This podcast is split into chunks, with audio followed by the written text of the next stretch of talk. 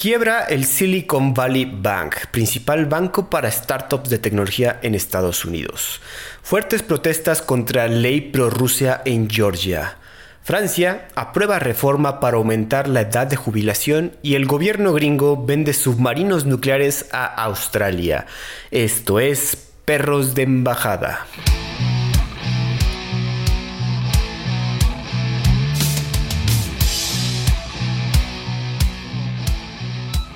¿Qué tal amigos? Bienvenidos nuevamente. Yo soy Andrés Rojas, también conocido como Chad, y me acompaña mi confitrión, amigo y perrazo del alma, Santiago del Castillo. ¿Cómo estás, Santi?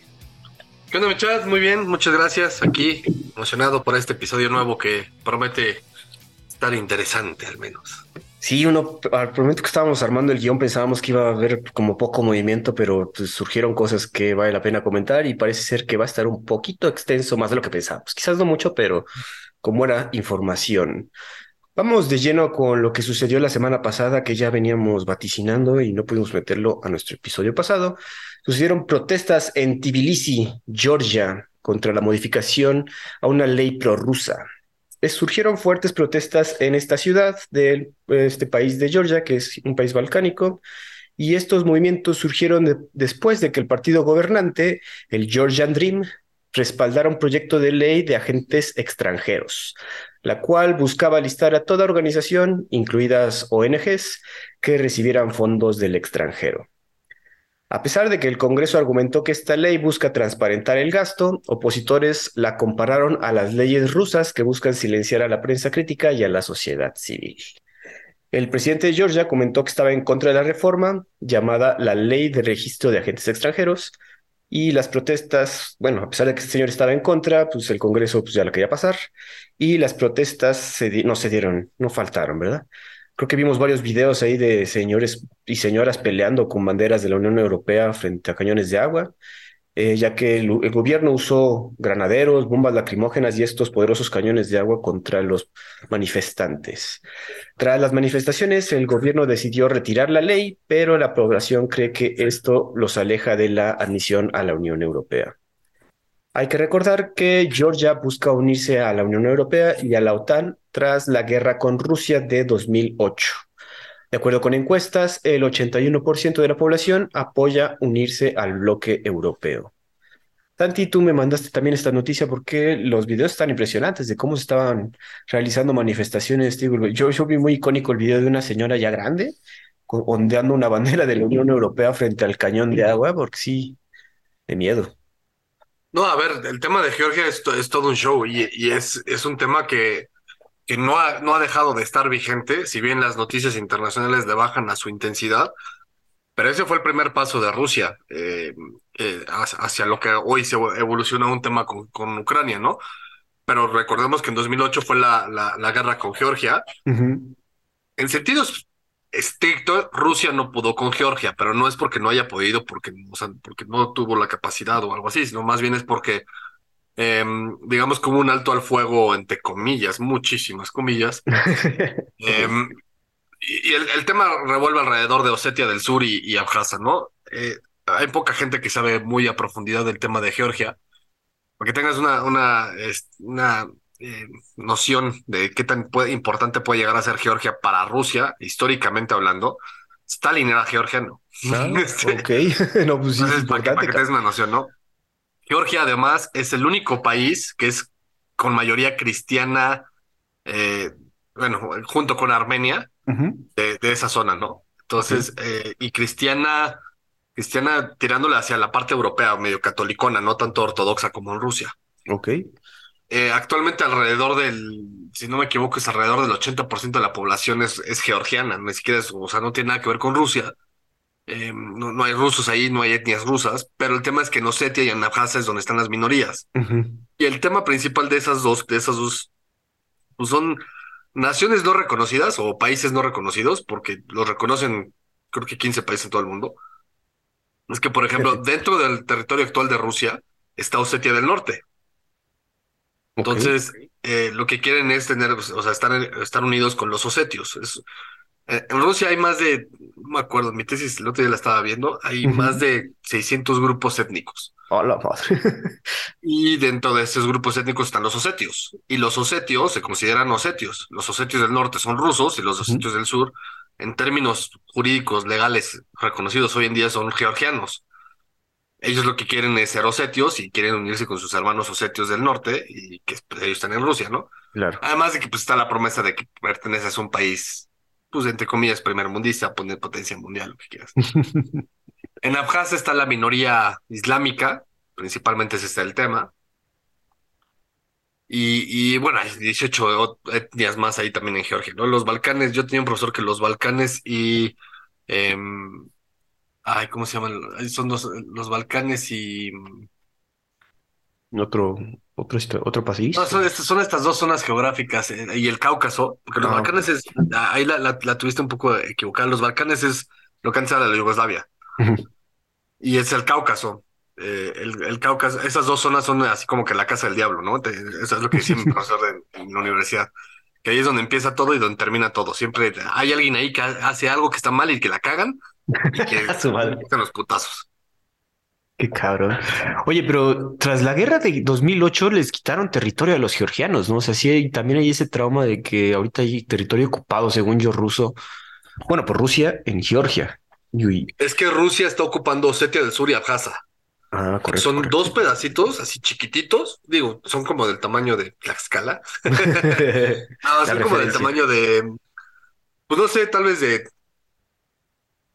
no quiero decir Tlalpan, tal vez, tal vez como el tamaño del DF, güey. Ok, ok. Pero los dos juntos, ¿no? Y esos son los que son independentistas. De hecho, el- ellos proclamaron su independencia mucho antes del 2008, que se la proclamaron en los 90 cuando la caída de la Unión Soviética. Ah, correcto. Y todavía todo el tiempo habían estado en, en conflictos con, con, con Georgia, con el gobierno georgiano. Ellos reclaman su independencia y en 2008 lo que, hace, lo que pasó, a final de cuentas, fue que Rusia dijo, yo reconozco estos dos países. ¿no? Exacto. Osetia del Sur es un país independiente y Abjasia es un país de- independiente y como los reconozco los voy a defender. Y entonces cruzó la frontera a estos, entre comillas, nuevos países y Georgia dijo, espérate, no, esos no son nuevos países, eso es mi territorio, güey, no te puedes meter.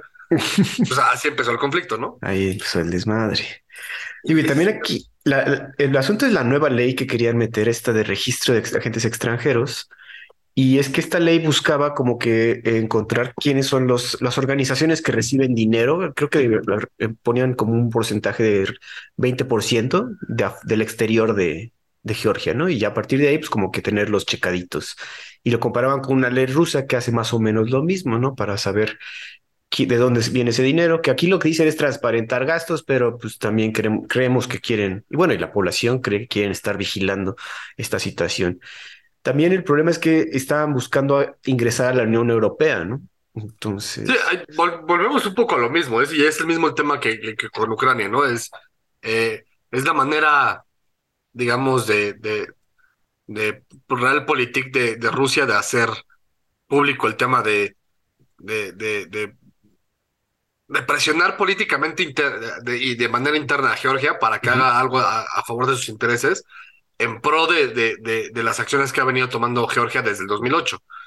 Al final. Georgia está tomando esas acciones porque Rusia lo ha brillado a eso, ¿no? Es, eh, de hecho, en términos geográficos, eh, específicamente, eh, Georgia, el- o sea, el Cáucaso, Georgia, Azer- Azerbaiyán y Armenia pertenecen a Europa, geográficamente hablando. geográficamente. Políticamente hablando, ellos también se identifican más con Europa que con Asia. Generalmente en los mapas lo ponen en Asia. El tema es, por ejemplo, Rusia abarca un, o sea, abarca Asia y Europa, pero el 90, y- el 90% de la población rusa vive en la parte europea, claro.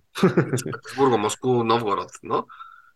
To- Entonces, y como al final Europa es una península de Asia, es, es un poco de- difícil determinar realmente a qué parte, ¿no? Eh, incluso, por ejemplo, en términos de fútbol, esos países juegan en la UEFA. Oye, Entonces, ¿tú, es, el show. Tú sabrás cómo, o sea, bueno, ahorita como que decían que era candidato a ser, a ser parte de la Unión Europea. Digo, dentro de todos los procesos que tienen que realizar las naciones para ingresar a la Unión Europea, hay como escaños, digamos. Eres prospecto, candidato. Sí, claro. O sea, tienes que pasar por un proceso de revisión, tienes que tener un tema, de, o sea, hay un tema de, de comercio, importaciones exportaciones, hay un tema económico de la estabilidad de tu moneda. Acuérdate que hay países que tienen la moneda fija, hay otros que la tienen más líquida y otros que la tienen más flotante.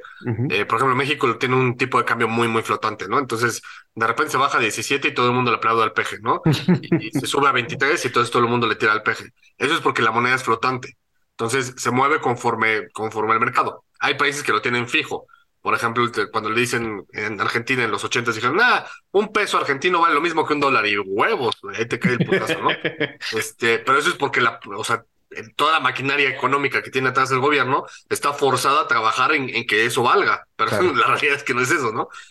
Entonces, para entrar a la Unión Europea, como al final la, mis- la misión, entre comillas, una de las misiones últimas de, la- de entrar a la Unión Europea es tener el euro Y, y una, economía unificada. Entonces tienes que tener tu moneda en- entre com- y tu economía con algún tipo de, de- de característica específica que te piden. Eso es uno de los procesos. Ok. También obviamente te, te- te piden índices de libertad, este, y, y por índices de libertad me refiero a democracia, este, Ujú. libertad de derechos humanos, todo este tipo de cosas, ¿no?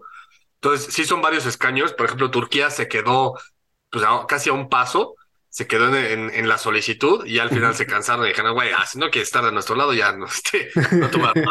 Dicho y hecho se fueron. Y Ucrania nunca había ni siquiera iniciado el proceso, apenas estaba en proceso de afiliación a la OTAN pero ni siquiera había iniciado el proceso con la, con la Unión Europea, justo por el miedo que eso podía provocar, de si me meto en la Unión Europea, mi, mi primo hermano que me quiere mucho, que me considera su hermanito, se va a amputar. Entonces, este, pues no. Ahora, la situación de Georgia la sabemos, o sea, ellos también estaban como candidatos o no Ellos apenas estaban con, la, ya sabes, la muestra de interés, así de, oye, a ver, ¿cuáles son los requisitos? No, mándame el checklist. Este, Claro, para una El tema es que ahora, pues obviamente con presiones de todos lados, el gobierno georgiano está intentando hacer esta política, que a todas luces parece algo inofensivo, ¿no? Pero de, en, en un análisis un poco más intenso sí podría parecer que es la mano forzada de Rusia que le está diciendo a los, a los georgianos, o te estás quieto o mira cómo le está diciendo a los ucranianos, ¿no? Entonces, por eso la, la, la gente, la- en Georgia odian a los rusos, o sea, es como, como los bálticos, ¿no? Los bálticos y los caucásicos odian a- masivamente a los, a los, a los rusos. De hecho, por ejemplo, Georgia, y puede que me equivoque, pero estoy 98% seguro que no, Ajá. cuando se cae la Unión Soviética, se cae y se transforma en la comunidad de estados independientes. Que esos son las 15 repúblicas que, que Ujú. pertenecían a la, Unión, a la Unión de Repúblicas Socialistas Soviéticas, formaron un nuevo pacto de unión. Que al Ok. final eran 100% independientes, pero era como una estilo Unión Europea, entre comillas, ¿no? Fue un intento de Unión Europea Un que a la fecha sigue existiendo. No ha funcionado muy bien, este, y nadie lo toma en cuenta, pero a la fecha sigue. Eh, y los únicos países que no se adhirieron a, a este nuevo pacto, que simplemente declararon su, independencia y dijeron, güey, ya no queremos saber nada de ustedes, fueron los tres bálticos y Georgia. O sea, Georgia ha sido los tres países más rejegos que, que durante la historia de la Unión Soviética tuvo la Unión Soviética, fue Lituania y Georgia. Siempre, todos los pedos internos nacían ahí, güey. Y era porque lo- esas dos naciones los odiaban, o sea, repugnaban a más no poder de que, de que estuvieran los rusos. Órale, y eso no pues, se sabía. ve hoy claramente, ¿no? Se ve claramente, güey, digo, y aquí lo estamos viendo. Qué bueno, digo, por lo menos alguien ahí, la arma de pedo. Bueno, está. Sí, pues está- es que es como, imagínate que eres, no sé, te quiero decir, como, como si Venezuela, bueno, a- imagínate que es Cuba, güey, y ya el, el vecino de al lado es Estados Unidos, cabrón. Pues, Entonces, y te odias mutuamente, ¿no? Sí, claro, Pero y el, y el grandote tiene intereses cabrones en tu territorio. obviamente. Qué buenas analogías, mi Santi. Me, me ha sorprendido este episodio. Me das el primero mole, güey. Vamos a pasar a otra noticia que ahorita está en boca de todos y de hecho se sigue en desarrollo y creo que todo el mundo ahorita por el momento hemos escuchado un poquito de ellos. Y es que resulta que ha caído el Silicon Valley Bank. El viernes pasado, este banco, que es el número 16 más grande de Estados Unidos, que se dedica más que nada a financiar startups tecnológicas, resulta que colapsó. Este banco se benefició mucho durante el boom de las startups que surgieron en la década pasada, ofreciendo muy buenos planes de financiamiento a nuevos negocios mientras las tasas de interés se mantenían bajas. Al mismo tiempo, el Silicon Valley Bank invirtió en préstamos y bonos de gobierno que también eran muy lucrativos movimientos mientras las tasas de interés se mantenían bajas. Digo, si estamos al tanto o tenemos alguna noción de economía, alguien se ha dedicado a mover esas tasitas de interés un poquito para arriba. Entonces, cuando el gobierno gringo aquí, señor, decidió empezar a subir estas tasas de manera agresiva, estas inversiones se volvieron menos lucrativas e incluso con un nivel de pérdida significativo. Para, tapar ese hoyo financiero, el Silicon Valley Bank empezó a vender partes de sus inversiones con pérdida para cubrir sus gastos y los de sus clientes. Cuando la gente empezó a escuchar esto, se asustó mucho, especialmente los clientes, quienes empezaron a sacar su dinero del banco, instando a mucha gente a hacer lo mismo a través de las redes sociales, lo cual llevó al banco a ser insolvente. Si se acuerda, como que mucha gente en Twitter estaba, muchos tech bros, estaban comentando que estaban haciendo estos movimientos para salvar algo del dinero de este banco, lo cual asustó a más gente y hizo el, asunto más, más severo. Para finales del viernes, o sea, esto estamos diciendo que se desarrolló solo el viernes, el organismo regulador de bancos de Estados Unidos había tomado control del banco, despidiendo a toda su mesa directiva. La Federal Deposit Insurance Corporation creó un nuevo banco para poder transferir los depósitos asegurados por ley a los clientes afectados.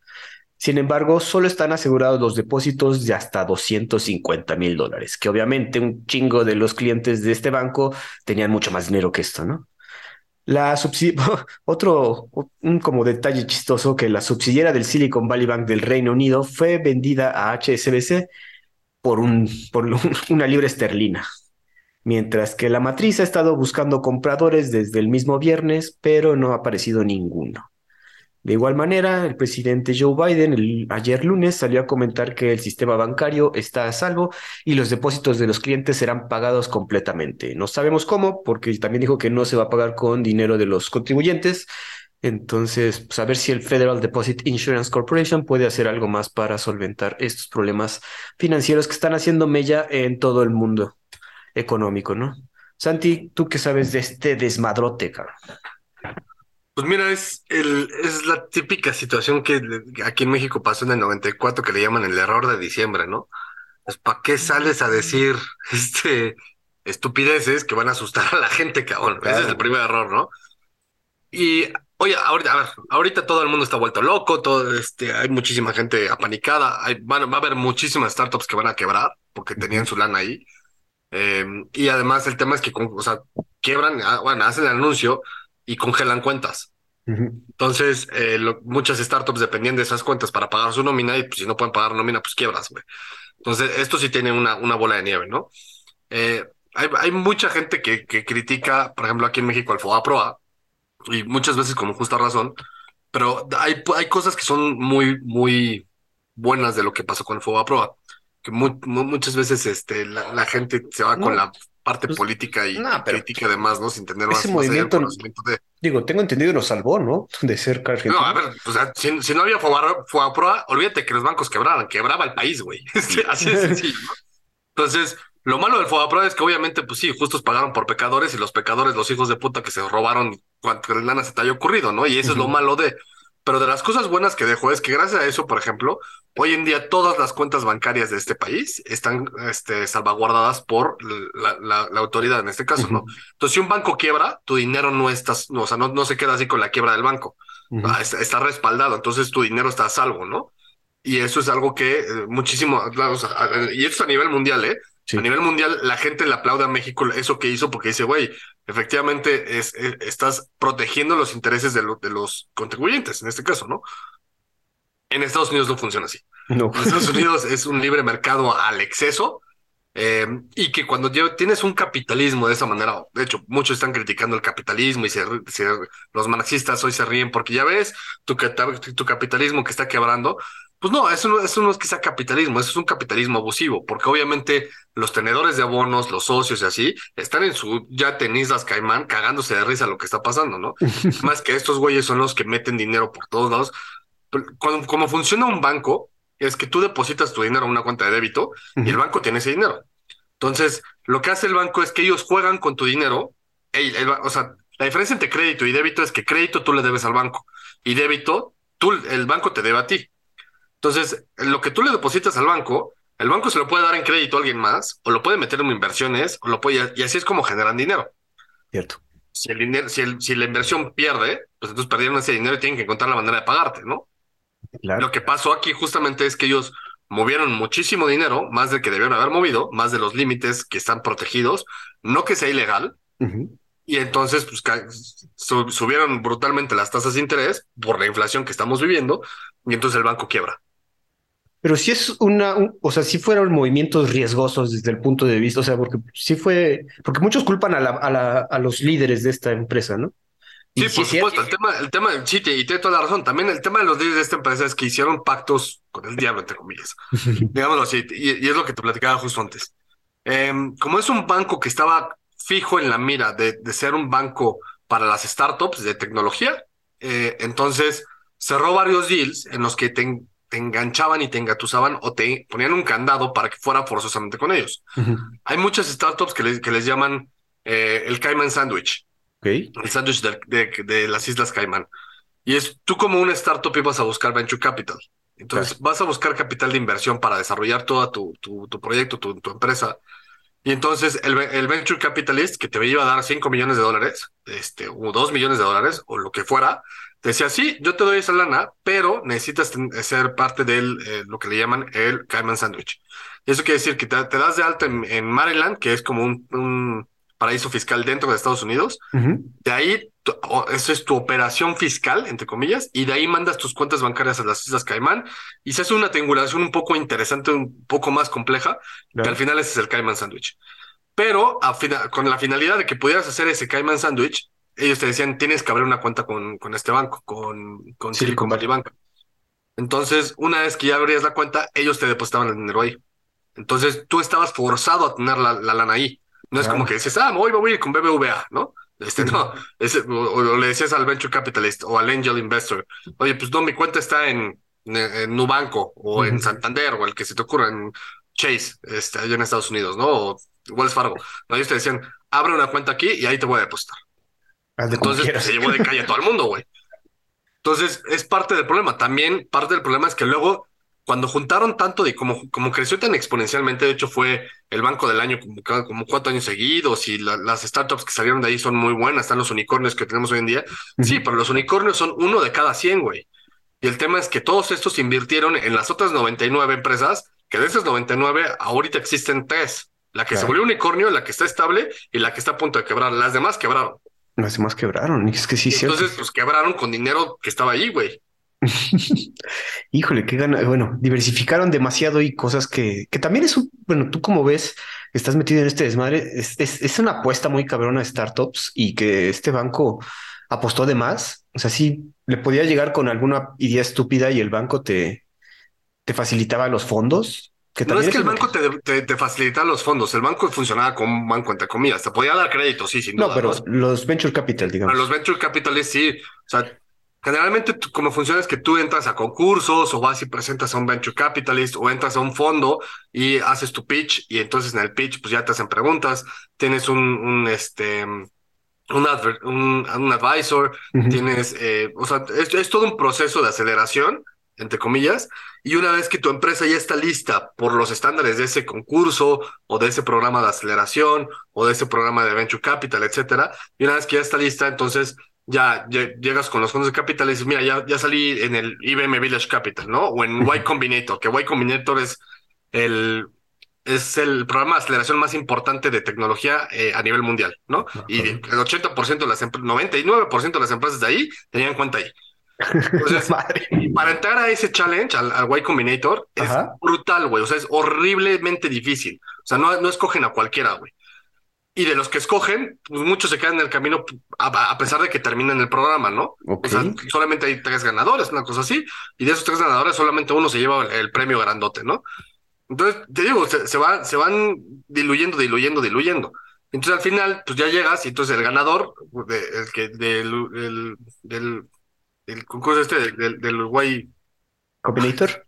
Y Combinator, eh, pues le invierten, pero le dicen abre la cuenta aquí. Entonces, le invierte un venture capitalist que puede ser cualquier tipo de fondo de inversión. Generalmente es uno que se, que se enfoca en tecnología le, y le meten la lana. La lana es de otro tercero que también tiene su cuenta y en ese banco. Correcto, no, es que Entonces, pues obviamente esto es una bola de nieve que va, que va a quebrar a muchísimos. A ver, Lemonade salió de ahí, este, Kavak salió de ahí, eh, Rappi salió de Y Combinator, por ejemplo, ¿no? Este, o sea, hay muchísimas que están por ese proceso, güey. Entonces, por ejemplo, Mercado Libre también tuvo algo que ver con este show. Este, o sea, todas estas empresas tech de aplicaciones que tú hoy en día dices, ay, sí, güey, pues para acá, Este, muchísimas salieron de, de Y Combinator con este banco, es, y, y, ese es el, es el show, ¿no? De hecho, a mí hoy me llegó un correo, por ejemplo, de una, de una fintech con la que uh -huh. yo tenía una cuenta, que me dijeron, tienes este, hasta el 15 de abril para sacar tus fondos porque ya vamos a cerrar operaciones. No, mames. Y era una para compra de criptomonedas, ¿no? Ok. Mira, creo que cinco pesos allá adentro y ya lo saqué, ¿no? Pero cinco pesos, literal, cinco, una moneda de cinco pesos, o sea, tan, tan. Pero me llegó el correo y dice, ya, pues vamos a cerrar operaciones, saca tu dinero, lamentamos mucho, fue un gran viaje, nos divertimos, bla, bla. Y eso es lo que pasa. Ahora, ves, comentas que es una bola de nieve, porque esto va a ser, o sea, apenas, apenas estamos viendo las repercusiones de esta caída, ¿no? Ahora, la pregunta es, ¿quién tuvo la culpa? ¿La, ¿El banco o...? Porque estaban diciendo que, oye, de hecho, ya salió la demanda, ahorita lo acabo de ver el tweet, de varios de los accionistas de este banco ya metieron la demanda contra los líderes de esta empresa porque no, nunca nos advirtieron qué pasaría si aumentaban las tasas de interés, cabrón. Ahora, las tasas de interés, por si no saben, se están subiendo allá en Estados Unidos para contrarrestar la inflación que están viviendo en el país y aparte en todo el mundo, ¿no? Entonces es como una forma de remediar pero han estado subiéndolas de manera muy agresiva, si han estado escuchando. Entonces, parece ser que los líderes de esta empresa no comunicaron qué pasaría si estas tasas de interés llegaban a los niveles que actualmente estamos viendo y por eso suceden estas cosas. ¿Estuvo mal que subieran las tasas de interés? Yo creo que no. Santi, ¿tú cómo ves? A ver, ahí te va a ser una conversación completamente distinta, güey. El que suben las tasas de interés es independientemente al banco. Ese es un tema a nivel mundial y un tema de la Fed. Uh -huh. Este, y pues obviamente todo, yo no soy el típico güey que está viendo acá los balances y el Wall Street y cómo se están moviendo las acciones y todo ese show. Este, este banco seguramente tenía todo un equipo que hacía eso. Y el tema es. No. ¿O tú no, crees que sí? Seguramente sí, güey. El tema es que seguramente sí lo vieron, lo vieron así como, ah, bueno, pues si las tasas de interés llegan a este, a este límite, entonces pues ya valimos que eso, ¿no? Pero lo vemos muy lejos, no va a pasar, porque las startups es el, ahorita es la burbuja de las startups, así como fue la burbuja del internet en los noventas, uh -huh. ahorita es la burbuja de las startups, sobre todo las fintech, insurtech, healthtech, proptech, este, hay 18 millones de empresitas así que quieren hacer algo y muy poquitas van a sobrevivir y va a quebrar y esto va a quebrar y se nos va a llevar de calle a todos, a mí incluido si quieres. Ojalá y a mí no, ¿verdad? Ojalá yo sea de esas pocas que sí sobrevivieron. Pero la, la noción es justo esa. El, el, el, tema es que estos lo vieron muy lejos quizá y no lo, previ no, no lo preveyeron o en su caso lo vieron y dijeron, nah, si quebramos, pues ya, no es bronca nuestra, ¿no? Y en una de esas es, y, y eso pasa muchísimo en Estados Unidos, en una de esas es, pues si quebramos, que el gobierno nos salve. Güey. Nos salve, nosotros ¿no? no nos va a pasar nada, yo sigo en mi, en mi yate, este, y pues pobrecitos de estos güeyes, pero ya que el gobierno los salve, ¿no? Y eso, eso es lo que intentaron pensar y están haciendo. Ahora lo que están reclamando todos los cuentavientes es, sí, gobierno, sálvame, porque este hijo de puta le valió madres, pero pues todos los votantes dicen, güey, ¿por qué vas a usar mis impuestos para salvar a estos pendejos, cabrón? Es el pedo. La culpa la tiene el banco, desde mi perspectiva, la tiene el banco por no haber previsto esto, por haber hecho un anuncio estúpido además, porque hacen el anuncio y a partir de esto todo el mundo dice, güey, córrele, cabrón, vende. sí, o sea, se va el barco, se va a hundir, güey. Pues sí, cabrón. Entonces, este, todo el mundo vende. Y además, por no darse de cuenta de esto, pero además, los, los acuerdos tan leoninos que hicieron, en el sentido de que concentraban toda la inversión a través de este banco, hicieron un monopolio, entre comillas, de, de la cuenta bancaria para inversiones. Uh -huh. Tú quebrabas, te llevabas de cabo todas esas inversiones. Y eso es lo que está pasando ahorita. Entonces, la realidad es que también los venture capitals, que es a quien yo más desecho la culpa, porque muchas veces terminaban invirtiendo eh, en empresas que ya estaban quebradas y que nada más necesitaban inversión para no quebrar, para, bueno, para sobrevivir ah, okay. o, para, para, o, para, liquidarse, ¿no? Y te voy a contar una historia y no, no, te digo el pecado, perdón, el pecador. Claro. Yo hace poco me, me, estaba platicando con alguien del sector y me, eh, ni siquiera es de mi sector, es alguien de, que está metido en el tema de inversiones. Me decía, no, es que el angel, eh, el, el angel capitalist que yo con, con, con el que estábamos este, discutiendo, lo que suele hacer es no pide equity de sus empresas, les da el dinero, ¿no? Uh -huh. Y no se interesa en ellas, simplemente les pide una rendición de cuentas a final de año. Entonces, muchas veces el que tiene que lidiar con eso es el contador, el, el, el, el abogado, el abogado, el, CFO digamos, de, de, de, este Angel Mentorist, y que al final del año, así, pero güey, cae el 10 de diciembre y los tiene formaditos afuera de su oficina, así de mi billete de mi cheque de 5 millones de pesos, por favor, mi billete de 5 millones de pesos. ¿Y para qué lo usan? El, el, el ángel inversor no le, ni siquiera les pregunta porque ni les interesa. Güey. Ah, Entonces el CFO le dice, oye, a ver, pero ¿cómo está tu empresa? Es que si no me lo das, quiebro. Pues entonces algo está mal, güey, porque estás, si yo te lo quiero dar, ya quebraste. Entonces, el tema es ese, güey. Muchos hacían ese tipo de inversiones. Es, te doy 5 millones de dólares y ¿qué vas a hacer con ellos, no? está el ejemplo también, por ejemplo, de Kavak. Kavak es un pinche boom. Tiene oficinas ya en Arabia y en Emiratos Árabes y vende ya también allá y seguramente en algún punto va a conquistar el mundo. Quién sabe, de hecho, este, ahí, ahí el por qué. Pero ya entró en un proceso como de recesión porque ya tiene demasiada oferta para la demanda que tiene. Había un punto en el que tenía muchísimo más demanda de la oferta de autos que tenía. Hoy en día tiene muchísimo más oferta que demanda.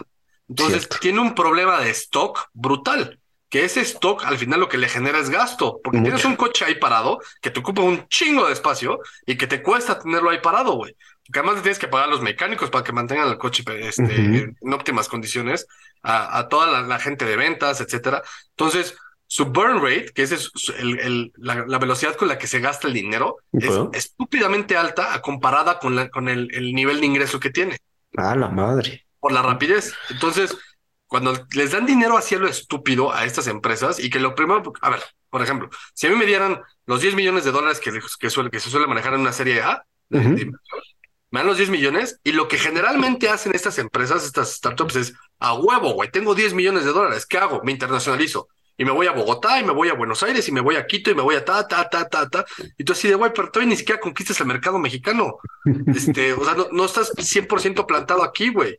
Entonces empiezan a abrir oficinas, gastos, gastos, gastos, gastos. Y le dicen, oye, ¿y, de dónde vas a sacar el dinero? No te preocupes, tengo 10 millones de dólares, güey, de aquí lo sacamos. No, güey, estos 10 millones de dólares no son para que te los gastes en pendejadas, cabrón. Son para que te afiances acá y con tu propio dinero, ahora sí expándete, güey. No con los 10 millones de dólares que te dieron. es, un, pedo. Y como los, los, los, los venture capitalists, los ángeles inversores, todo esto, no tienen un seguimiento tan puntual de dónde se está gastando ese dinero. Además te dicen, enséñame tus financieros y en qué te los quieres gastar. Y pues tú les dices, sí, güey, yo quiero contratar a 15 güeyes. Y ya les dices. Pero no te preguntan a quiénes contrataste, cómo los contrataste, qué sueldo les diste, porque obviamente, y también eso pasa muchísimo. Los CEO founders este, ya que les va, ya que bajan su ronda de inversión y que tienen 10 millones de dólares, ah, pues yo voy a ganar 200 mil pesos mensuales, güey. claro, güey. Porque no, cabrón, ahí están 10 millones, es una pizca de, güey. Es una pizca. Cuando antes de eso ganaban 12 mil pesos, ¿no? De, su propio, de su propia empresa. Entonces, ese es totalmente desproporcionado, güey. Yo le echo la culpa a los venture capitalists y mucha gente en mi sector me va a matar por decir esto.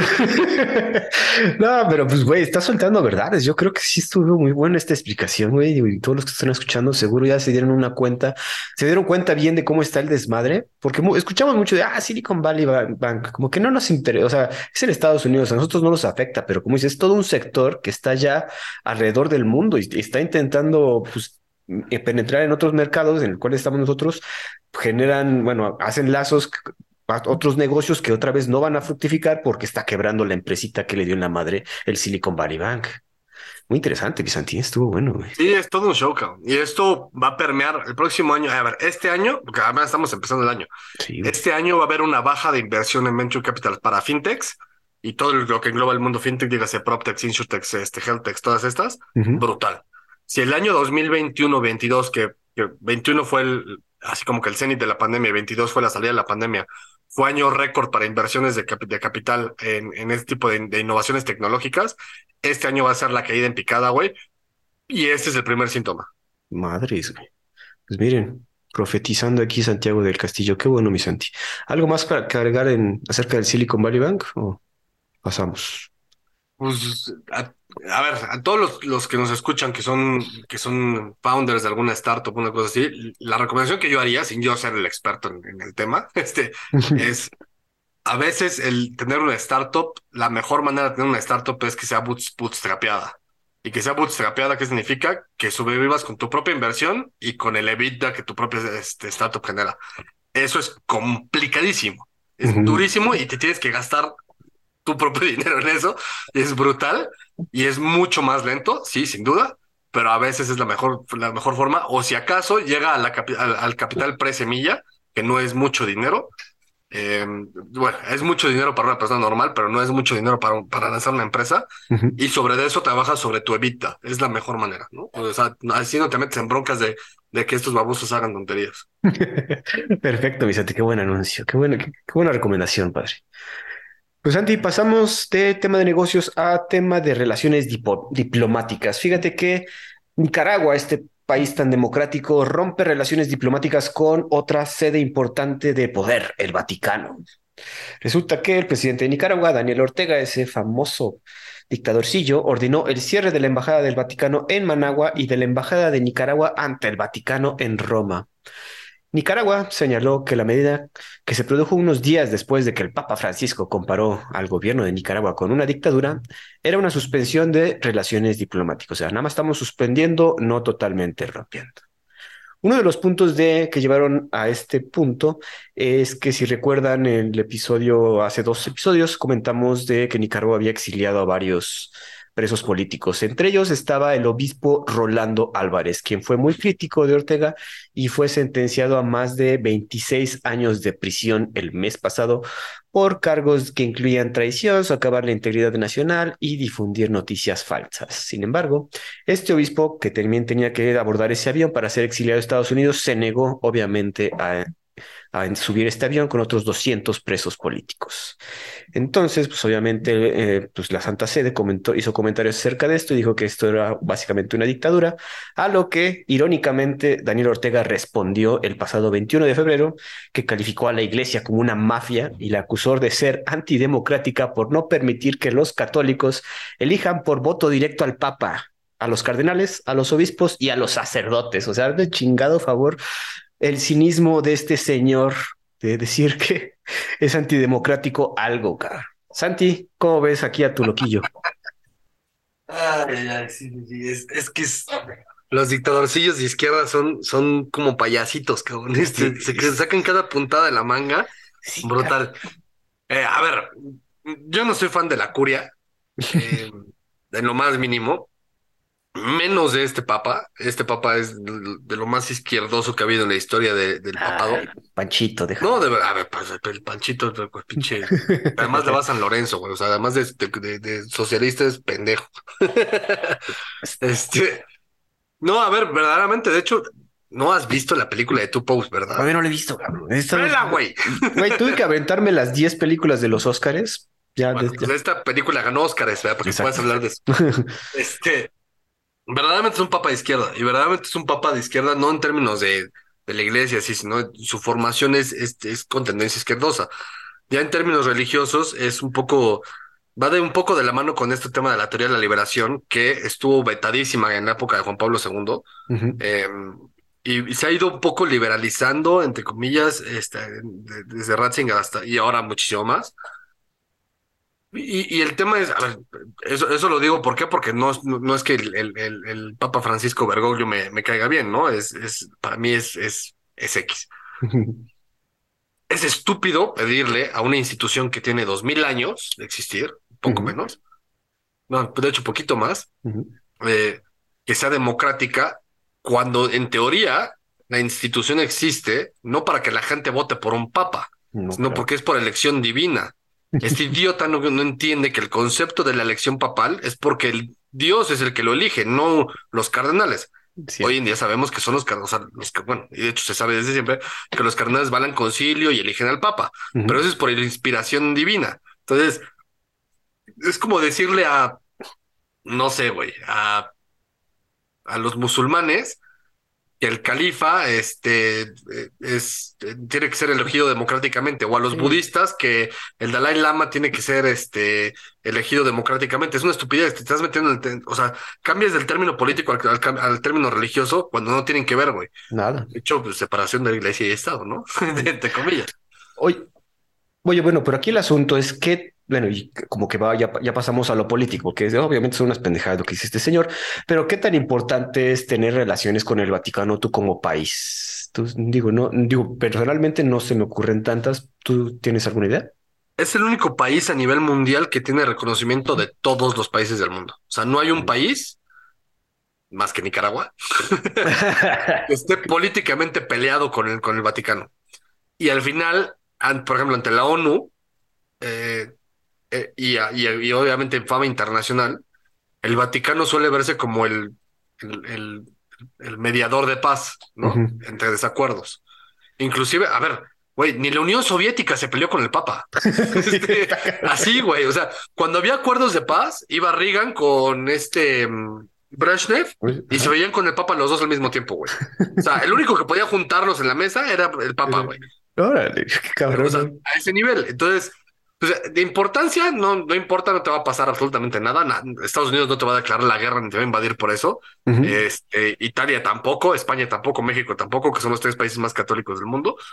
Este, pero pues tampoco te ayuda, güey. O sea, el que queda mal eres tú. El idiota que está señalando al que, al que no le pega a nadie eres tú. Este, y además, queriendo no, Nicaragua es un país católico. ¿Le gusta este güey o no? Es cierto, güey. Digo, no, no, no sé, no sabemos las, los índices de religiosidad, pero sí debe ser un país muy católico. Pues sí, otra pendejada de este señor. Ah, bueno, vamos a pasar a otra noticia porque si nada más nos enojamos con este cabrón. Vamos a enojarnos de otra forma. Fíjense que el Senado de Francia aprueba el polémico proyecto de reforma de pensiones que tenía Emmanuel Macron planeado. El proyecto de ley que plantea elevar de 62 a 64 años la edad oficial de jubilación fue aprobado con 195 votos a favor y 112 en contra. Los votos opuestos corresponden mayoritariamente a los grupos socialistas, comunistas y ecologistas. Horas antes de la decisión que se, realiza, se empezaron a realizar, bueno, ya se venían realizando a lo largo de siete semanas, protestas alrededor de todo el país, específicamente en París y varias ciudades importantes de Francia.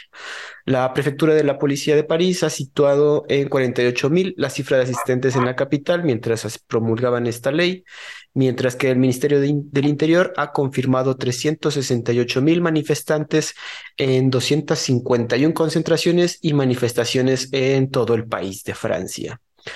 El número de manifestantes ha ido disminuyendo a lo largo de estas semanas. Como sabemos bien, a los franceses les gusta protestar. Llevan ya siete semanas protestando. Obviamente ha ido disminuyendo y se ve que el gobierno, aprovechando que ya los números se habían disminuido, pues decidieron aprobar esta reforma. De igual manera, ah, como otra noticia, pues no aparte va de la mano, se ha empezado a acumular la basura en París por la huelga de los trabajadores que están realizando en contra de esta reforma, ¿no? Otros sectores que también se están manifestando son el sector de transportes aéreos y ferrocarriles, las refinerías petroleras y se espera que otros sindicatos se organicen esta semana. Santi, como bien sabemos, los franceses les gusta protestar, no les gusta que les digan que tienen que trabajar más, eh, pero parece que ya lo aprobaron y digo, 195 votos a favor, 102 en contra. Pues no, no es que sí mayoría, pero no estuvo más o menos parejo. ¿Cómo ves? Ah, a ver, por ejemplo, del tema de la basura, no sé si te acuerdas, hace unos bastantes años, digo, como 15 años, hubo todo un tema de una huelga en Italia de, de, la gente que recolectaba basura y que terminaban así, o sea, Italia estaba llena de basura por todos lados y por sí, este, ahora sí que estaba el triple, ¿no? Entonces imagínate lo que puede, lo que puede suceder, lo que, lo que puede ocasionar. Sí, claro. Esto ya habíamos platicado un poco de la ley esta que queda aumentarla en algún podcast hace ya un rato. El tema es, o sea, cuando tú tienes un estado benéfico, como en este caso Francia, que es con, con tintes que, que sus, no que el gobierno actual, pero, eh, y, y, tal vez sí, pero eh, a lo que quiero referirme es que la, la ley como está plasmada en, en, Francia es un poco de corte socialdemócrata, con alguna tendencia socialista entonces se vuelve un estado paternalista. Entonces, al final, pues tú te, jubilas a los 62 años antes y el, el, que te mantiene es el Estado. ¿Sabes lo que significa eso de dinero, güey? Y más hablando, hablando en temas de que la pirámide poblacional a nivel mundial se está invirtiendo, pero en Europa está aceleradísima, güey. Entonces, hoy en día creo que, no me acuerdo cuál es la cifra correcta, pero creo que hoy en día hay dos adultos mayores por cada este, joven en, en, Francia. Entonces, al final los que van a terminar manteniendo a esos adultos mayores son los jóvenes, güey. Claro. Los jóvenes nada más también, yo no quiero trabajar hasta los 64 años, qué hueva, ¿no? Pues sí, pendejo, pero si no tú, si no tú los vas a mantener ahorita, güey. o sea, es tu dinero que los mantiene, es lo que la gente no lo ve y no lo entiende. Entonces, eh, ahí mi respuesta es muy sencilla y es la base del capital, es que es, por ejemplo, aquí en México el tema de las afores, los seguros del retiro, etcétera, es el gobierno no tiene por qué pagarte tu, tu, tu, tu, sí, tu pensión. güey. sea, mucha gente puede estar en contra con esto, inclusive gente cercana y familiares, pero el gobierno no tiene por qué pagarte cuando tú estás viejito, güey. O sea, tú tomaste tus decisiones, no ahorraste tu pedo, güey. O sea, el, el, el, Estado no tiene ninguna obligación para contigo. En teoría, no. A menos de que tú o sea, lo hayas pagado en específico, por ejemplo, aquí las, las cuotas del IMSS, ¿no? Pero esas cuotas del IMSS las tiene el IMSS y, y, y, eso es para los de, los de la ley 73. Tú y yo que somos ley 94 no entramos en eso. Entonces, tu ahorro te, te, da al final y tienes tu pensión. Pero si no, que el Estado te pague todo, güey, pues no mames. O sea, es que es carísimo, güey. Es que es carísimo. Sobre todo con la pirámide poblacional así. Pero lleva ya mucho tiempo así establecido, ¿no, Santi? También es el asunto que y los tiempos cambian, obviamente. Estamos viendo, ya comentamos la problemática que está sufriendo Europa, Japón y estos países donde la mayoría de la población está envejeciendo a velocidad muy alta y no están teniendo hijos. Entonces, pues este gasto se iba a duplicar, maximizar de manera pronta para estos países. Entonces, pero, este tipo de leyes de pensiones y cosas así, de regulación del trabajo, vienen como consecuencia de la revolución industrial, que estamos hablando de 1700, 1800. Este, y ya puestas en práctica como tal a, lo que vemos hoy en día a principios de 1900, Cuando México tenía 30 millones de habitantes. Claro. Hoy somos 130 millones de habitantes, güey. Francia igual. Francia eran 10 millones de habitantes, no sé cuántos eran, este, no tengo idea, pero así, eran 10 millones de habitantes, pon tú, y ahora son 50 millones de habitantes. Sí. Este, o sea, cabrón, ese tipo de leyes, tienes, tienes que acomodar tus leyes a la realidad, circunstancia y, y, motivo del, del, presente, no a lo que ya estabas acostumbrado a, güey. Ahora, mi abuelo tenía otras, otras leyes completamente distintas a las, a, las, a las mías y vivía de una manera completamente distinta a la mía, güey. Sí, claro. Digo, ahora también hay que aumentar también la que vivimos ya más, güey. O sea, de, por lo menos ya antes no se llegaba a los 80 años, ahorita ya estamos calculando que la población que está ahorita viva pues tiene que llegar 70, 80 años la esperanza de vida mundial se supone que está como en 74 para el hombre y 76 para la mujer, ¿no? Es que eso también, yo creo que las, las leyes de antes de pensión, pues no lo tomaban en cuenta y no se, no se veía tan a futuro. Y ahorita también, yo veo como un poco más, o sea, yo no estoy tan de acuerdo con la situación que tú me comentas de las afores. Obviamente sí tenemos que sernos responsables de nuestros ahorros, pero pues si ya tenemos este proyecto de pensiones en tu país, en el país que estemos hablando, en este caso Francia, pues hay que también entenderlo y no ver todo nada más en el futuro inmediato, sino güey, a, a, la larga, güey, a la larga, este aumento de dos años, ok, vamos a tener que trabajar un rato más, pero pues güey, vas a tener una, tienes una calidad de vida mucho mejor que la gente que tiene, eh, que vivió hace 50 años, güey. Es algo que no, no puedes imaginar, güey. O sea, que no, ni siquiera pasa por tu cabeza, para empezar, sigues vivo, güey. En los 40, en 1940 la esperanza de vida creo que era 20 años, güey, por la Segunda Guerra Mundial. Pon tú que en los 50, 60 la esperanza de vida era 60 años, güey. En 1900 la esperanza de vida era 35, 40 años, una cosa así, güey. La gente se moría de tifoidea, güey. Claro. o de diarrea, güey. O sea, así literal. O sea, y, la, medicina ha avanzado, todo ha avanzado. Entonces, hay que hacer planes, hay que adaptar un plan para la cantidad de gente que somos, para la longevidad que tenemos, y además que está, esa longevidad está creciente, porque cada, cada día hay más inversión en prolongar la vida del ser humano, curar las enfermedades, curar el cáncer, curar el SIDA, curar todas las enfermedades graves. Y además, pues obviamente los cuidados paliativos, güey. Entonces, eso, eso se vuelve todo sin duda un tema. Los franceses que reclaman esto, pues ¿quiénes son, güey? Los ecologistas, socialistas y comunistas. Pues sí, güey. sí. Los huevones que no quieren trabajar, cabrón. Dejé, esos grupos para que sacaras el comentario. De hecho, te había tardado. Pero bueno, digo, no, no dudo que esas, esas medidas, estas reformas entren en otros países. Igualmente va a haber igual disidencia y nos vamos a quejar, pero pues hay que tomar unas por otras, amigos, yo creo. Digo, opinión personal de acá. Sí, de acuerdo. Santi, vamos a saltar ahí cerca. Fíjate que se triplica el número de migrantes en situación irregular que llegan por mar en Italia. Desde principios de año y hasta el 10 de marzo habían desembarcado en Italia 17.592 migrantes, casi el triple que el año pasado, con los cuales fueron 5.995 y que incluso el año anterior, en 2021, fueron 5.976. Los centros de recepción de inmigrantes se han visto obviamente rebasados ante esta ola de personas. El centro de la isla de Lampedusa, con una capacidad para 400 personas, ha acogido a más de 2.000 los últimos días. Y al mismo tiempo que han aumentado los naufragios de las embarcaciones donde que surgen de África para llegar a Italia y donde recientemente han muerto cerca de 120 personas en solo dos embarcaciones que colapsaron en las últimas dos semanas. Entonces, esta situación se está agravando de una manera bastante importante. Y de la mano, vengo, puse también esta noticia que Italia culpa al grupo militar paramilitar Wagner de Rusia por fomentar la migración ilegal para encontrar nuevos mercenarios para su guerra en Ucrania. El ministro de Defensa de Italia, Guido Crosetto, mencionó que hay una clara estrategia por parte del grupo para atraer mercenarios de África hacia Europa. Comentan que muchos, muchos inmigrantes que están llegando provienen de zonas controladas por el grupo Wagner. Entonces, digo, no, no, es como que la culpa la tiene 100% este grupo, pero pues sí hay cierta motivación de alguna persona precaria en África que para tener una mejor vida, pues lleguen, lo inviten a su batallón Wagner, pero oye, tú tienes que llegar como puedas y nosotros te, acogemos acá, ¿no? Ahora, pero la situación es que se ha triplicado, güey, es un chingo del... Sí, pero también es un poco hipócrita pensar eso, güey, o sea, los, 17 mil que llegaron no son 17 mil hombres fuertes, fornidos, bien alimentados que van a ser mercenarios, güey, son familias con niños y así, güey, o sea, también ah, yo creo que aquí este tipo de noticias hay que leer entre líneas, ¿no? Es muy fácil echar la culpa a Rusia ahorita que está de moda. Que no dudo que haya esos, ¿no? O sea, y no dudo que sea un tema. Pero los 17 mil, no, o sea, yo te diría que el 1% es mercenario, güey.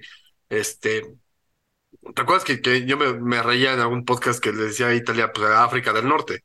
sí. Eso, es un chiste local en Italia, güey. La Liga del Norte, que es un, un partido, que es eh, separatista, lo que quieren es partir a Italia en dos y hacer que el sur de Italia sea, este, pues el sur de Italia y el norte de Italia en dos países distintos. Eh, es lo que dicen, que el sur de Italia es África, que ellos no son italianos, que son africanos. y es por lo mismo, güey, por, por, por, toda esta, por toda la herencia cultural que han tenido de todo el contacto cultural, valga la redundancia, con África.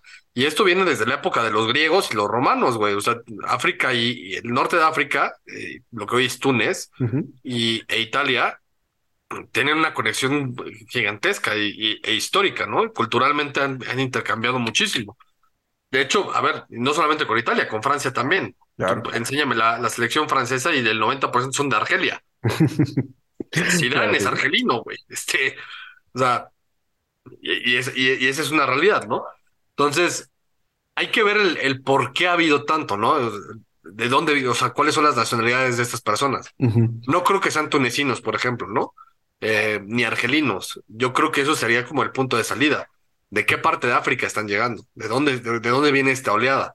Porque igual y son desplazados de algún conflicto. Eso puede ser. Digo también oleadas así de grandes generalmente, por ejemplo, cuando pasó lo de Siria, que, todo el mundo vio la foto del niñito este abogado, que fue brutal, es, es, porque son desplazados del conflicto de Siria. Entonces, por eso tienes una escalada en, migración, ¿no? Hijo, pero África tiene tantos conflictos, cabrón, que está difícil como puntuar uno. Digo, como dices, hay que hacer toda una investigación y que se tienen que encargar el gobierno de Italia para ver por lo menos las causas porque digo, en los artículos que yo leí no, no, no comentan, nada más metieron, aquí el señor Guido Crosetto mencionó que es por culpa de los rusos, como dices, está de moda culpar a Rusia, pero pues también los, todos los conflictos que, que están en África hacen esta, que sucedan estas catástrofes, ¿no? Especialmente los embarcaciones que naufragan, güey. Digo, ahorita puse 120 personas, pero seguro son más. Digo, nada más contando de dos embarcaciones que colapsaron. Es que justo el tema es ese, o sea, no solamente colapsan la, eh, eh, por ejemplo, el, centro este de, recepción, que son personas que reciben 12 mil, no solamente colapsa eso, colapsa también una parte económica del sur de Italia, colapsa em, la, vivienda, colapsa la, este, la, industria turística, que de Italia depende muchísimo del turismo, incluso la criminalidad se va a la alta. Eh, no sé si alguna vez he estado en Nápoles, pero Nápoles es, es impresionante. O sea, ves 18 millones de motos y de esas 18 millones, 17 te ofrecen un iPhone robado. es, brutal. Entonces, eh, y eso es principalmente por migración, no porque los africanos sean malos y sean ladrones, güey, no porque al final, como están de ilegales, terminan eh, recurriendo a acciones ilegales para poder sostenerse. También es famosísimo en Europa y así, y así lo dicen en Europa, los negros, que sabes que vas a ir con los negros a comprarle sus bolsas o los lentes y que tienen ahí su, bol, su pañuelo en el suelo con los lentes, las bolsas, lo que se te ocurra, que nada más ven la policía y lo agarran, unos potes salen corriendo, güey. Exacto, y se van como Santa Claus, güey, con su bolsa, ¿no? Con su bolsa, güey. Ah. Es- y el tema es ese, porque lo- eh, no, es, no es porque ellos sean malos, güey, al contrario, se están ganando una vida, ¿no? Es la Tú situación. los estás orillando a ese estilo de vida porque no lo, o sea, que no, no, no tienes una, un- Y no están forma- legalmente. una forma correcta de, de legalizarlos, pero además tampoco tienes la obligación de hacerlo, güey. Eso es Ah, también es. Digo, ahorita. Es el tema de la migración, inclusive aquí en México, ¿no? Y, y, por ejemplo en Estados Unidos, la gente dice, ah, es que los migrantes mexicanos en Estados Unidos, güey, ¿para qué te vas a un país ilegal, cabrón? O sea, no, no te quieres ir para allá. Dicen, ah, es que los centroamericanos en México, cabrón, estás- o sea, a mí me da muchísimo coraje ver a familias acá con niños, güey, en pidiendo en las esquinas una moneda para irse a Estados Unidos. Cabrón, estás cruzando desde El Salvador. Todo México, que además cruzar México no es cosa sencilla, porque además vas a tener que pasar por desiertos y junglas y lo que se te ocurra, además de la delincuencia que ya tenemos aquí, y lo vas a poner al niño a sufrir eso, estar en la calle pidiendo dinero, güey, o sea, es, impresionante. A mí me, me parte el corazón y me da muchísimo coraje. Cabrón, ¿qué tan mal tienes que estar viviendo en tu país para tener que hacer eso? Sí, Esa para es otra, decidir eso, güey. Está el, el otro punto es cuándo sí está justificado, ¿no? ¿Qué tan, qué tanto eres un, un, eh, un exiliado político? Claro. Es un tema Un exiliado político, perdón, un exiliado político no necesariamente es alguien que está perseguido por la política, no es que está perseguido por el cártel o por los maras o por el que se te ocurra, güey. Claro. Es un exiliado nacional perseguido. Entonces, nivela la balanza ahí es complicadísimo. Y ahorita también recordar que Italia tiene un gobierno de derecha muy anti-inmigración, entonces este, La Liga del Norte, de hecho. este, este flujo importante de migrantes lo va, lo van a usar como herramienta política para aumentar, para mejorar, digo para mejorar, para endurecer los temas antimigratorios. Santi, vamos con una noticia que fíjate que yo no sabía y es creo importante conocer. El gobierno de India se opone a reconocer el matrimonio homosexual. El Ministerio de Ley y Justicia manifestó este domingo su oposición al matrimonio homosexual en una declaración jurada ante el Tribunal Supremo, en un momento en que la Corte evalúa varias peticiones para reconocer la legalidad de este tipo de unión. Eh, hay que recordar que en un veredicto histórico en 2018 el Tribunal Supremo de India despenalizó la homosexualidad al eliminar, perdón, una prohibición que venía desde la era colonial incluso desde, cuando estaban este, colonizados por Reino Unido. Y seguía esta ley. Sin embargo, el partido gobernante argumentó que el reconocimiento legal del matrimonio homosexual generaría grandes complicaciones, sobre todo en temas relacionados con la adopción, el divorcio, el mantenimiento o la herencia, ya que todos ellos se basan en la unión entre personas de distinto sexo.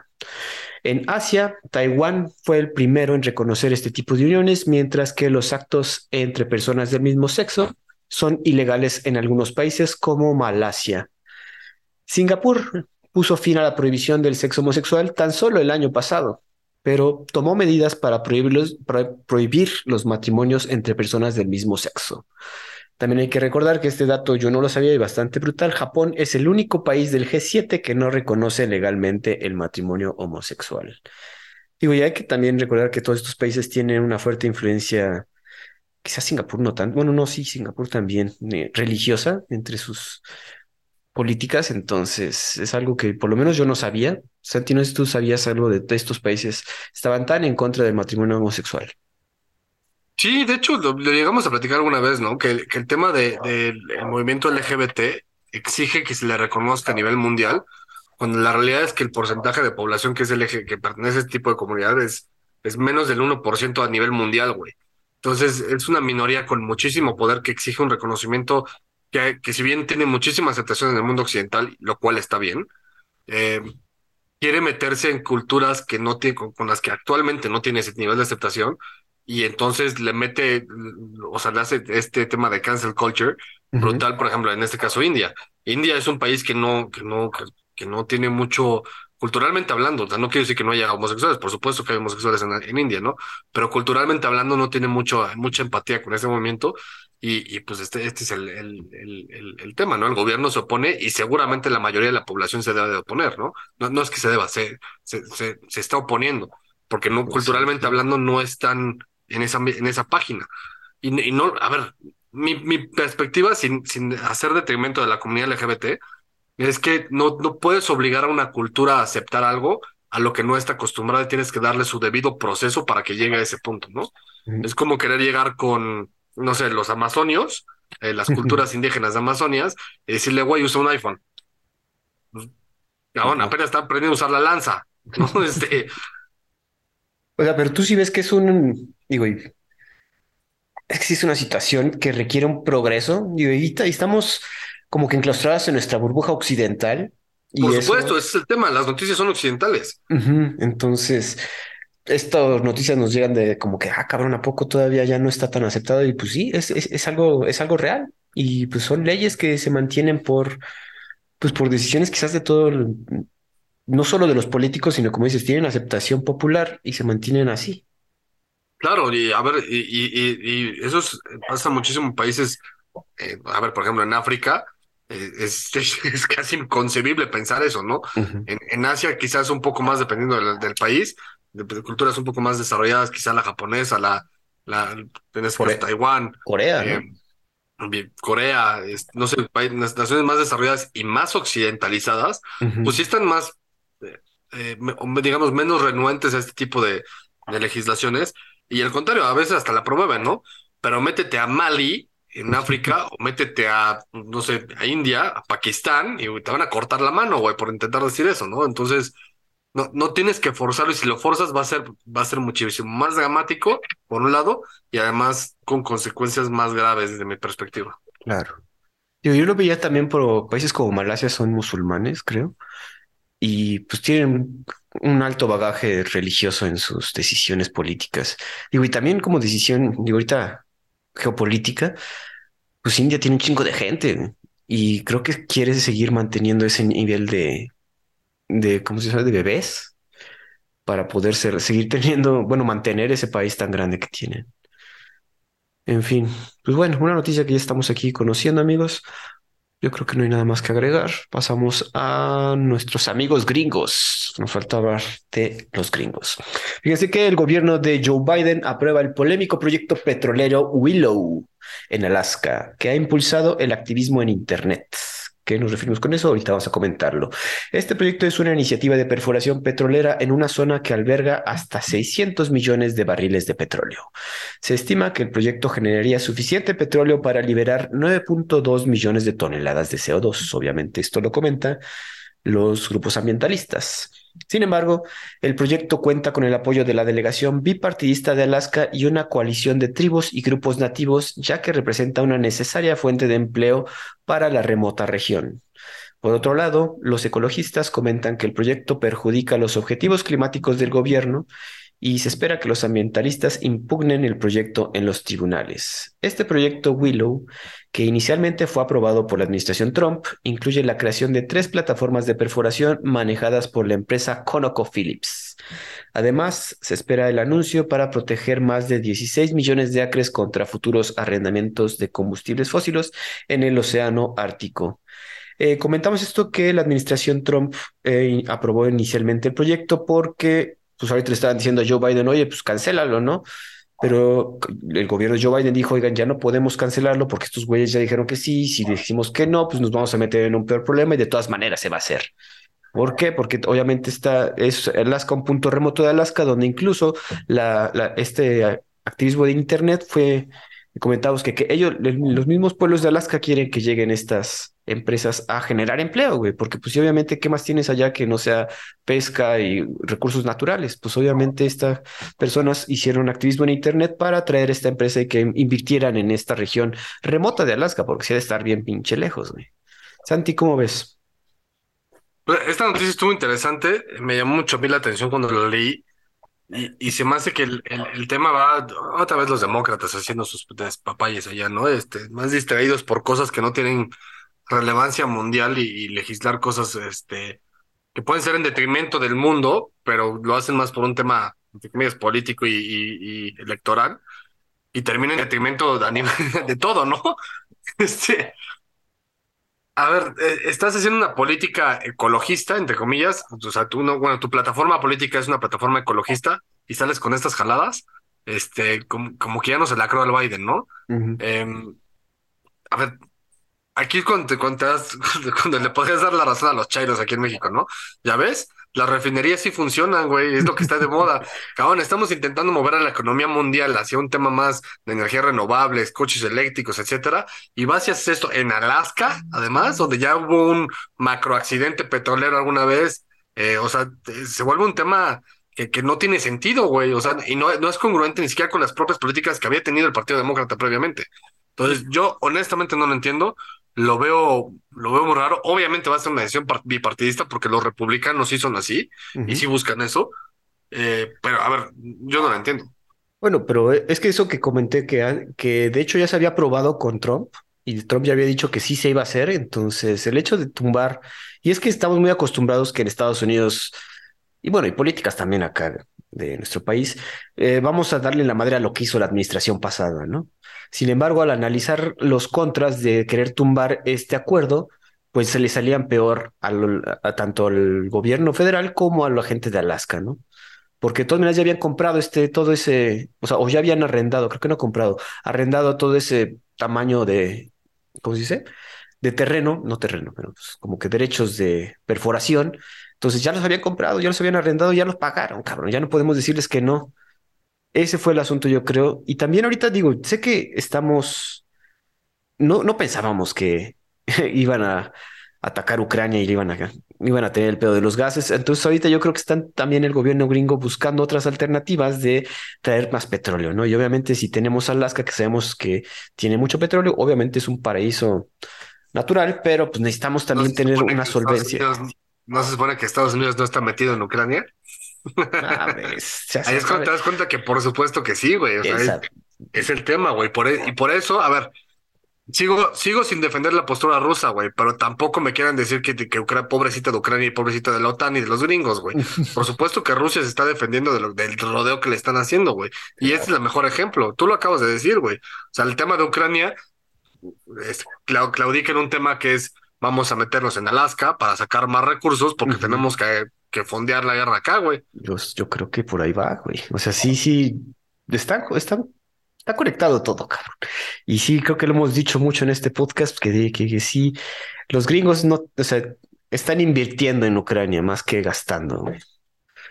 Para irnos con, con nuestra conformación de ejes en esta vasta guerra mundial. Vamos a irnos con nuestra última noticia, Santi. Fíjate que Australia comprará cinco submarinos nucleares de Estados Unidos para contrarrestar la influencia china. Eh, Estados Unidos, los gringos, venderán hasta cinco submarinos de, de propulsión nuclear, ojo, sin capacidad de misiles nucleares de clase Virginia durante la década de 2030 en el marco del Pacto de Seguridad AUKUS, AUKUS que es visto como un contrapeso a la creciente influencia de China en la región del Indo-Pacífico. Para el anuncio, Rishi Sunak, primer ministro del Reino Unido, y Anthony Albanese, primer ministro de Australia, viajaron a San Diego para celebrar con Joe Biden y reforzar su compromiso con este pacto AUKUS. No sé cómo se dice, un pinche acrónimo raro, pero bueno. Personal de la Marina Australiana se incorporará a bases gringas para aprender a usar los submarinos. De acuerdo con Biden, es la primera vez en 65 años que los gringos comparten este tipo de tecnología con otro país. El ministro de Tesoro de Australia dijo que se invertirá en este proyecto durante los próximos 30 años un total de 228 mil 751 millones de euros, lo que equivaldría a cerca del 15% del Producto Interno Bruto de Australia.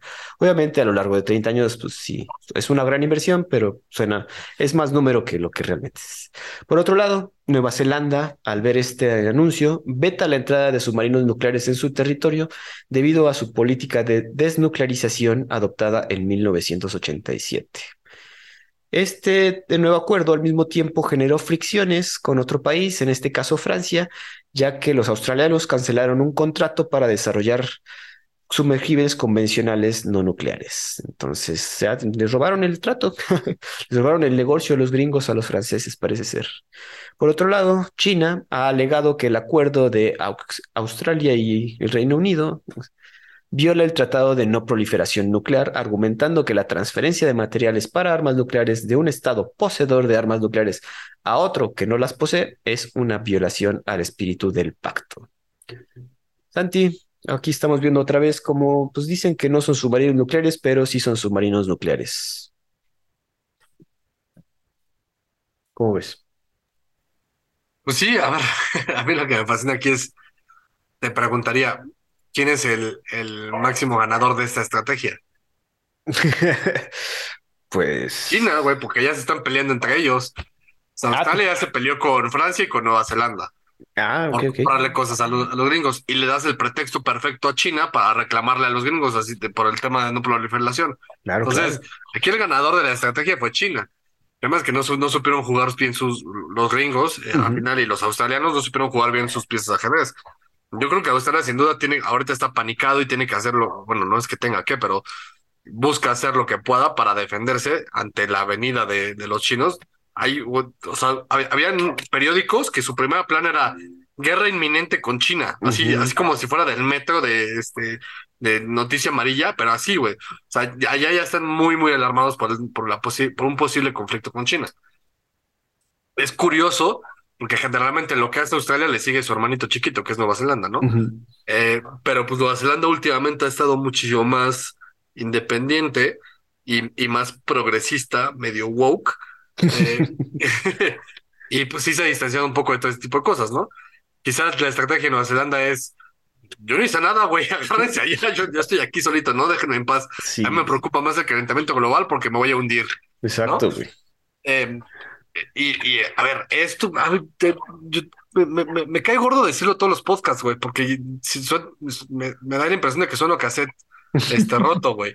Pero esto es el, ajedrez mundial previo a un conflicto brutal, güey, a un conflicto de escala mundial. O sea, ya cuando Australia le empieza a comprar submarinos a Estados Unidos, a pesar de que ya tenía contactos con Francia y que Francia la reclama, todo en preparación de una guerra con China, una potencial guerra con China, está hablando de que todo el mundo está espantado, güey, que cualquier cosa puede detonar el, el conflicto. O sea, cualquier cosa, cualquier estupidez. O sea, y verdaderamente creo que el tema es, es delicado, cada vez mayor. Me gustaría estar exagerando y me gustaría que yo me equivoque en ese sentido. eh, y que tal vez yo estoy paranoico, pero la, la realidad es que pues, ya se están violando tratados internacionales de no proliferación. Ya Australia está comprando submarinos nucleares. Eh, se están cancelando contratos con otras naciones de Europa. Eh, a ver, eh, Australia está como loco en el tema de que pues, la, la eminente guerra con China, ¿no? Y, y puede ser una guerra comercial o puede ser una guerra militar, ¿no? Pero ya, ya lo tienen así como, como, como muy previsto, ¿no? De que va, va a haber un conflicto con los chinos. Y Biden, que es un zombie eh, con inyecciones de vitaminas que no sabe ni qué hacer y que además va a pasar por un proceso de elecciones justo ahorita en medio, pues va a pasar como la Segunda Guerra Mundial, güey. Que Estados Unidos no entraba, no entraba porque estaba en proceso de elecciones. Exacto. Oye, pero aquí digo, como dices, hay mucha retórica de guerra inminente con China. Me mandaste la, la, la página de toda la armista de güey, próxima guerra con China de güey. Sí, o sea, Super Yellow Page así de noticia amarilla horrible. Este, Pero guerra con Australia, güey. O sea, hasta los mismos australianos han de decir de güey, neta, pero bueno, quieren como que más bien alinearse demasiado con el- los intereses gringos. ¿Y no crees que desde nuestra primer podcast que hablamos de la visita de tu tía, la Pelosi, ahí ya como que saltamos, ese era el punto, cabrón, según yo, donde ya saltamos como que el, ese Sí, se accidente que están dices, brincando ya, ya límites establecidos de no te metes acá, no te metes acá, no te metes acá. Y en algún punto alguna de, alguna de las potencias se va a cansar, güey. Y a ver, Galvez decía, no, no creo que, va- que vayan a apretar el botón rojo. Puede que no lleguen al botón rojo, ¿no? Ponle. Pero es- eso no implica que demasiados límites se hayan cruzado como para que China, Estados Unidos, la OTAN, algún país europeo se canse y diga, güey, ya hasta aquí, a la fruta. Mándales, boom. Sí, Ah. a ver, justo hoy, hoy pasó esto, ya si quieres después hablamos de, de la- las implicaciones que esto pueda tener, Ajá. pero hoy unos aviones rusos chocaron contra un dron gringo, güey, en el Cáucaso, Ajá, en el Mar Negro. Este, a ver, eso es... Y nosotros aquí bien campantes hablando, güey, cuando de repente. Y, y el tema es, por ejemplo, los gringos, vamos a ver cómo se desarrolla, lo, lo hablamos en el siguiente podcast, pero los gringos dicen, es que lo- los rusos estaban, este, estaban siendo muy reckless en su, en su manejada con los aviones y que tiraron mi, mi dron. Coño, yo vivo al lado del Mar Negro, güey, tú qué haces de este lado del mundo, cabrón. Sí, o sea, es como, güey, pisaste la caca enfrente de mi estacionamiento, pues es mi estacionamiento, cabrón. O sea, Exacto. Digo, otra vez, aquí, como bien lo dice Santi, se están alineando ciertos ejes de guerra Y obviamente ya vimos para hacia dónde giran tanto Australia, el Reino Unido y Estados Unidos, ya son más que compitas. Y pues ya sabemos para dónde están tirando las otras potencias. Van a estar sabiendo de estas noticias, amigos. ¿Algo más que agregar, Santi? Creo que estuvo bueno este, este episodio. Sí, estuvo int- intenso. Y en preparación, a ver, si así vino esta semana, a ver cómo nos toca la que sigue. Exacto, amigos. Pues bueno, eso era todo de nuestra parte, amigos. Nos escuchamos la siguiente semana aquí en Los Perros de Embajada.